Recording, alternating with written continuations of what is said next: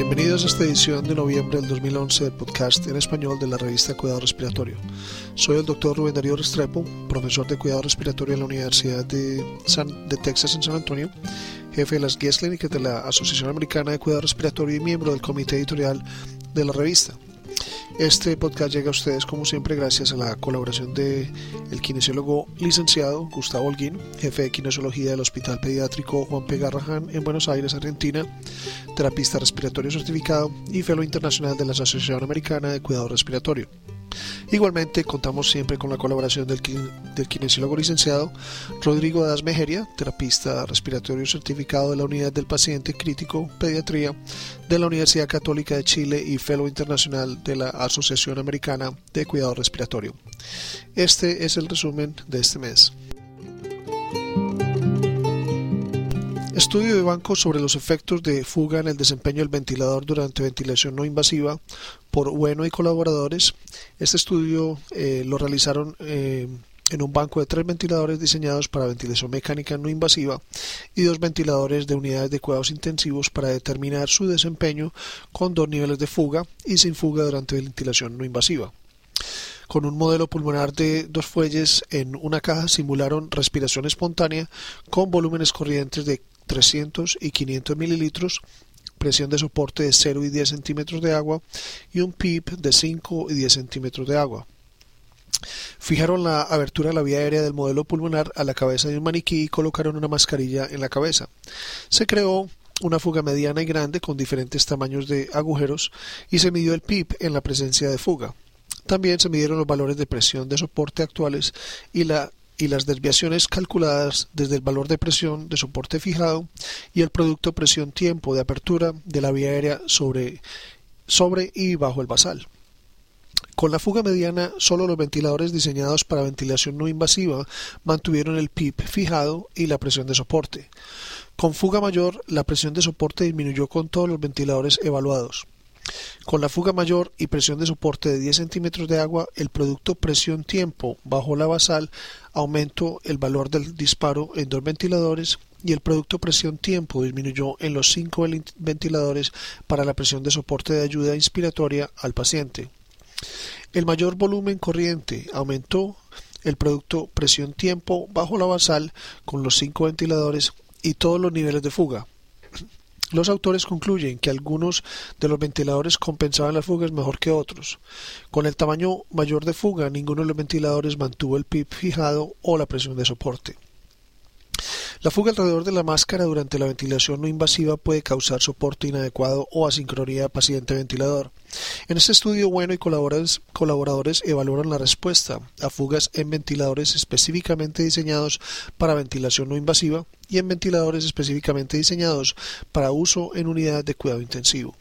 Encontraron que algunos de los ventiladores compensaban la fuga mejor que otros, pero con una fuga mayor, ninguno de los ventiladores mantuvo el PIP fijado o la presión de soporte.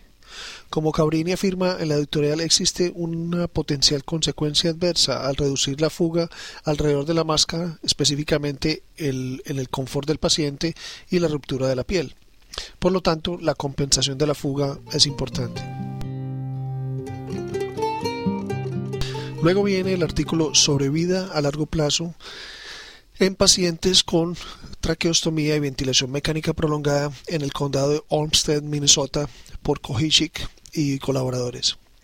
Ellos revisaron retrospectivamente las fichas clínicas electrónicas de los residentes adultos del condado de Olmsted, Minnesota, ingresados a la unidad de cuidados intensivos en los dos hospitales de Clínica Mayo, Rochester, desde el 1 de enero de 2003 hasta el 31 de diciembre de 2007, que recibieron traqueostomía para ventilación mecánica prolongada. 65 pacientes con una edad media de 68 años recibieron traqueostomía para ventilación mecánica prolongada, resultando en una incidencia ajustada por edad de 13 por 100.000 pacientes por año de riesgo. La mediana de días en ventilación mecánica fue de 13 por cada 100.000 pacientes por año de riesgo. La mediana de días en ventilación mecánica fue de 24. El 71% de estos pacientes sobrevivió a la alta hospitalaria y el 55% o 36 estaban vivos en el seguimiento de un año. Después de ajustar por edad y línea basal de severidad de enfermedad, la presencia de POC fue asociada independientemente con mortalidad a un año. Los autores concluyeron que había una considerable incidencia de traqueostomía para ventilación mecánica prolongada. Un aumento en el número de pacientes que requiere ventilación mecánica prolongada, la cual se asocia a elevada morbilidad y baja sobrevida a largo plazo, en este estudio fue revisado por Colsick y colaboradores. Las historias clínicas de un condado específico y una considerable incidencia de traqueostomía para ventilación mecánica prolongada y la presencia de EPOC fue un factor independiente predictor de mortalidad a un año. Como fue discutido por O'Connor en su editorial, se requieren más trabajos para optimizar el cuidado de sobrevivientes de unidades de cuidados intensivos que requieren ventilación mecánica prolongada. Uso de score derivado de Z para evaluar falla respiratoria en personas de edad mediana por Bas Fragoso y colaboradores.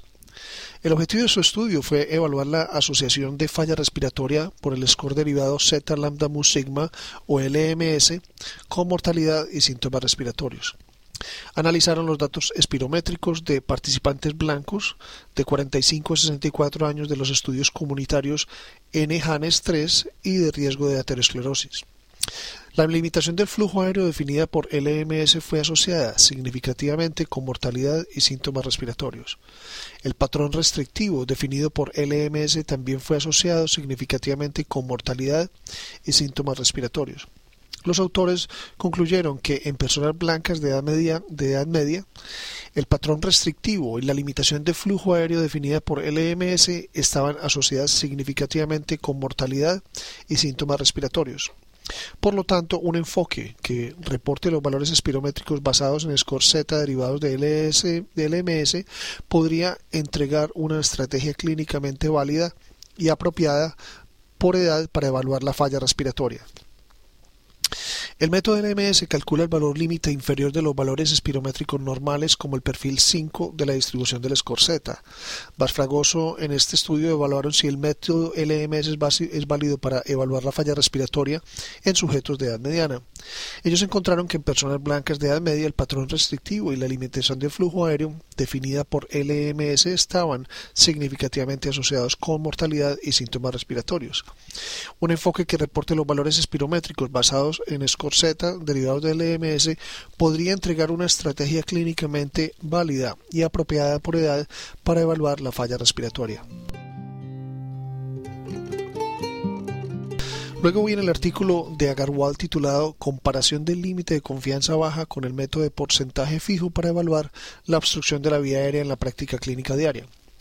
El objetivo de este estudio fue evaluar la clasificación errónea de la obstrucción de la vía aérea determinada por espirometría, determinada por el uso del método de porcentaje fijo comparado con el límite inferior normal o LLN, método para verificar el volumen expiratorio forzado al segundo sobre la capacidad vital forzada. Revisaron un total de 27.307 registros de espirometrías de hombres adultos con obstrucción de la vía aérea basada en LLN y versus el basado en un corte fijo del 70%. Los resultados fueron discordantes en un 6% de los sujetos. En general, la concordancia entre los métodos fue buena, pero empeoraba considerablemente con la edad más avanzada. El 5% de los sujetos que fueron catalogados como normales con el método LLN fueron diagnosticados con obstrucción de vía aérea con el método del porcentaje fijo. La especificidad y el valor predictivo positivo disminuyeron considerablemente con el avance de la edad. Los autores concluyeron que la dependencia negativa del volumen expiratorio forzado al primer segundo sobre la capacidad vital forzada con respecto a la edad resultaba en un sobrediagnóstico de obstrucción de la vía aérea en hombres de edad media y de edad avanzada y un subdiagnóstico en hombres jóvenes con el método de porcentaje ajustado. La obstrucción de la vía aérea debería ser evaluada con LLN de la volumen expiratorio forzado sobre la capacidad vital forzada derivado de ecuaciones de referencia apropiadas. Asignación de trabajo de cuidado respiratorio basada en tasa de trabajo en vez de carga de trabajo por Chadburn y colaboradores. El objetivo de este trabajo fue determinar la estrategia óptima para crear asignaciones de trabajo basados en tasas de trabajo. Un grupo de foco utilizó análisis de causa raíz para identificar las maneras de equilibrar las asignaciones basadas en tasas de trabajo. Los autores entrevistaron a los empleados para determinar su disposición a comenzar más temprano. Ellos determinaron la relación entre trabajo agendado versus no agendado durante un periodo de 12 meses. El trabajo agendado incluía administración de nebulización de bajo volumen, inhalación de dosis medida, ventilación no invasiva y ventilación mecánica. El trabajo no agendado consistía en todas las otras modalidades. Los autores también desarrollaron una hoja de cálculo para evaluar el cambio de hora al inicio en la distribución de tasa de trabajo en un periodo representativo de 24 horas. El grupo de enfoque determinó que comenzar los tratamientos una hora más temprano podría ayudar. 15 de los 24 clínicos encuestados contestaron y 13 de los, de los que contestaron estaban dispuestos a comenzar más temprano. El trabajo agendado constituía alrededor de un 55% del total de la carga de trabajo, pero existía una gran variabilidad por área de asignación. El modelo de la hoja de cálculo mostró que el cambio de hora de inicio de los tratamientos mejoró la distribución de la tasa del trabajo durante el día, pero no garantizó que las demandas de trabajo superaran la oferta. Los autores concluyeron que basar las asignaciones en el promedio de carga de trabajo lleva a periodos de tasa de trabajo no alcanzables, resultando en falta de tratamientos e insatisfacción del personal. Existe capacidad limitada para reducir los, los picos en tasas de trabajo, pero la organización de tiempos de tratamiento puede ser efectivo. Como señala Ford en su editorial, pocos departamentos tienen sistemas informáticos necesarios para determinar en forma adecuada la tasa de trabajo. Sin embargo, una comprensión de este concepto entrega a los encargados una oportunidad para comprometer al personal y crear un programa de administración que permita minimizar la variabilidad horaria en la demanda de trabajo. Luego viene el artículo Evaluación de banco de siete ventiladores mecánicos para hospitalización domiciliaria por Blakeman y colaboradores. En ese estudio los autores probaron el disparo con un pulmón de prueba de doble cámara modificado para simular respiración espontánea con esfuerzo débil, normal y alto. Ellos midieron la duración de la batería cargada completamente y operando el ventilador con un volumen corriente de 500 mililitros, una frecuencia respiratoria de 20 por minuto y PIP de 5 hasta el cese de entrega de ventilaciones. Ellos midieron la presión del volumen corriente con escenarios de ventilación mecánica pediátrica y de adultos. Midieron y analizaron la presión de la vía aérea, volumen y flujo. En los parámetros adultos, el rango de volumen corriente fue medido de 360 a 426 mililitros. En los ajustes pediátricos, el rango de volumen corriente fue, fue medido de 51 a 182 mililitros para un volumen corriente fijado de 50 y de, de 90 a 141 para un volumen corriente fijado de 100 mililitros. El volumen corriente entregado por el ventilador Vela a 50 y 100 y por el ventilador HT 50 a 100 no cumple los estándares de la Sociedad Americana para pruebas y materiales para la precisión de volumen corriente. La respuesta al disparo y la duración de la batería varió ampliamente entre los, entre los ventiladores probados.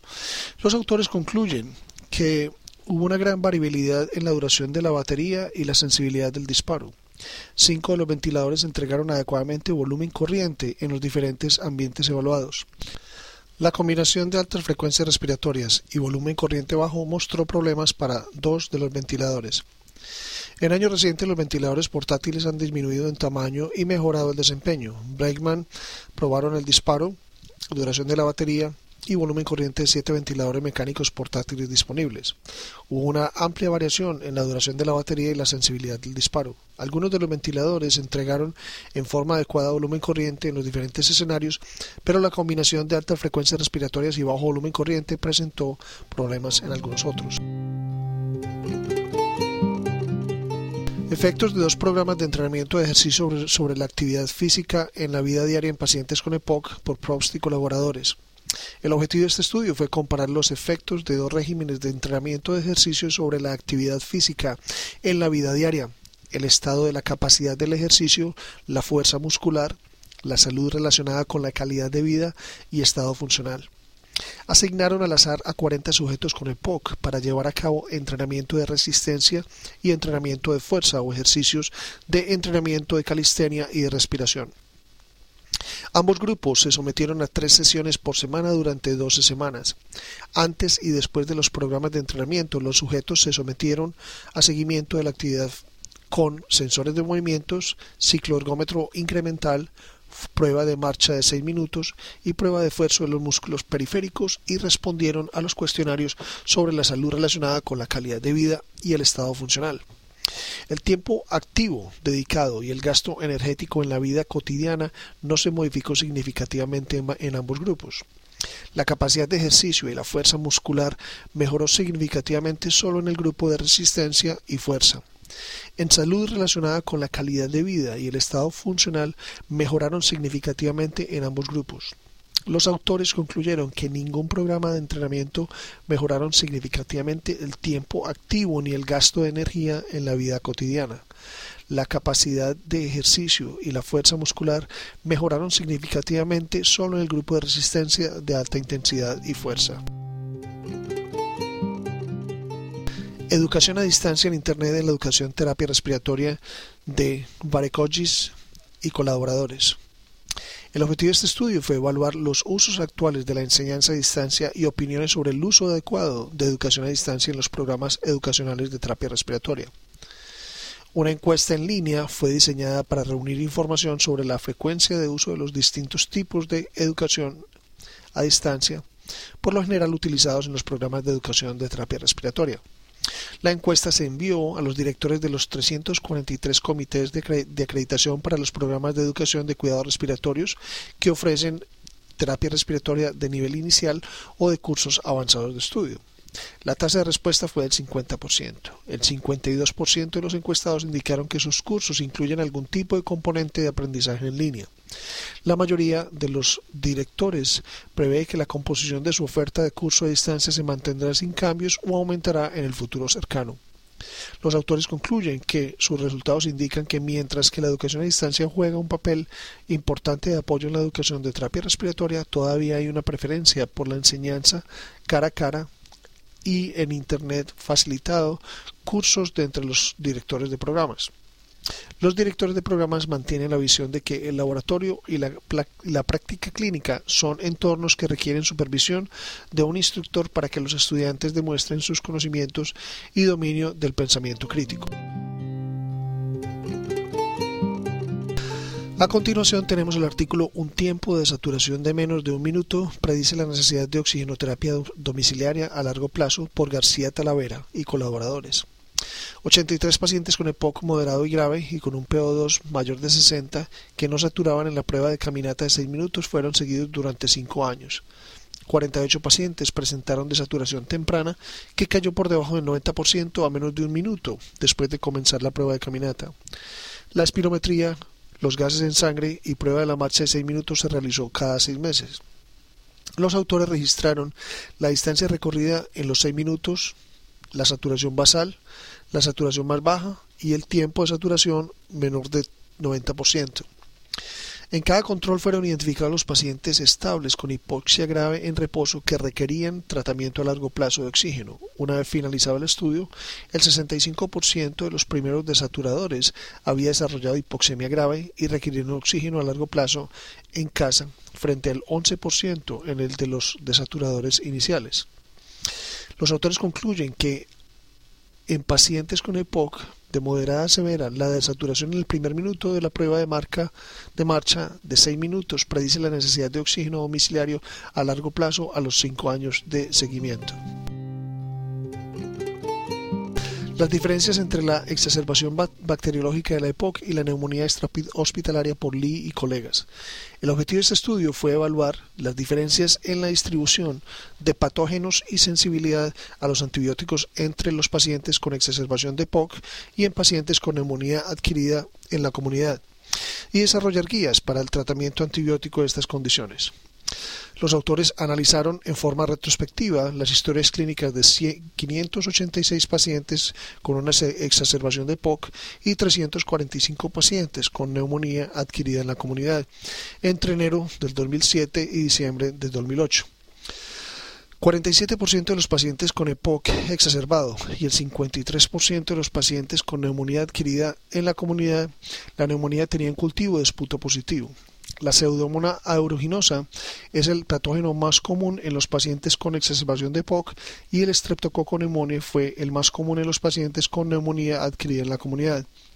Pseudomonas aeruginosa es especialmente común en los pacientes con EPOC grave o muy graves. A continuación, tenemos el artículo Fuerza en extubación del tubo endotraqueal cinta adhesiva versus soporte de tubo endotraqueal por Shimizu y colegas. Los autores intubaron por vía oral un maniquí de simulación con tubos endotraqueales estándar de 8 milímetros de diámetro interior, inflaron el manguito a 20 centímetros de agua y midieron la fuerza necesaria para realizar la intubación con el tubo de varias maneras. Probaron tres marcas comerciales de cinta con seis métodos y, y dos tubos endotraqueales disponibles en el, en el mercado con un método. También pusieron a prueba un bloque de mordida con dos métodos. Se utilizó un cable de sujeción liberada con el bloque de mordida y o soporte del tubo endotraqueal. Se conectó el tubo endotraqueal a una banda de medidor de fuerza digital retirado perpendicularmente a la cavidad oral hasta que la banda haya sido retirada de la tráquea. En cada ensayo se consideró la mayor fuerza registrada como la fuerza de extubación. Uno de los métodos de cinta convencional con, una mayor, con un mayor ancho de cinta y tiras de cinta adhesiva más largas requirieron mayor fuerza de extubación. Los autores concluyen que con una cinta con tira de suficiente anchura y longitud, método con cinta convencional fue superior a los dos soportes de tubo endotraqueal disponibles en la mantención del tubo en su lugar en el maniquí. Nuestro trabajo final de investigación original de este mes es efecto del CPAP sobre el estrés oxidativo y los niveles circulantes de células progenitoras en pacientes con patología con síndrome de apnea y hipopnea durante el sueño por Murray y colaboradores. El objetivo de este estudio fue evaluar si un mes de tratamiento con CPAP afecta los niveles circulantes de células progenitoras y al estrés oxidativo en pacientes con síndrome de apnea hipopnea durante el sueño. Los autores incluyeron a 13 pacientes con síndrome de apnea hipopnea durante el sueño que requirieron CPAP nasal. Ellos evaluaron el estrés oxidativo de los glóbulos blancos y los niveles de células CD45, CD34, KDR y CD133 a través de la citometría de flujo antes y un mes después del tratamiento con CPAP. El anión superóxido y el peróxido de hidrógeno fueron reducidos y los marcadores de la protección contra el estrés oxidativo se incrementaron después del CPAP. Los niveles de células progenitoras aumentaron significativamente después del CPAP.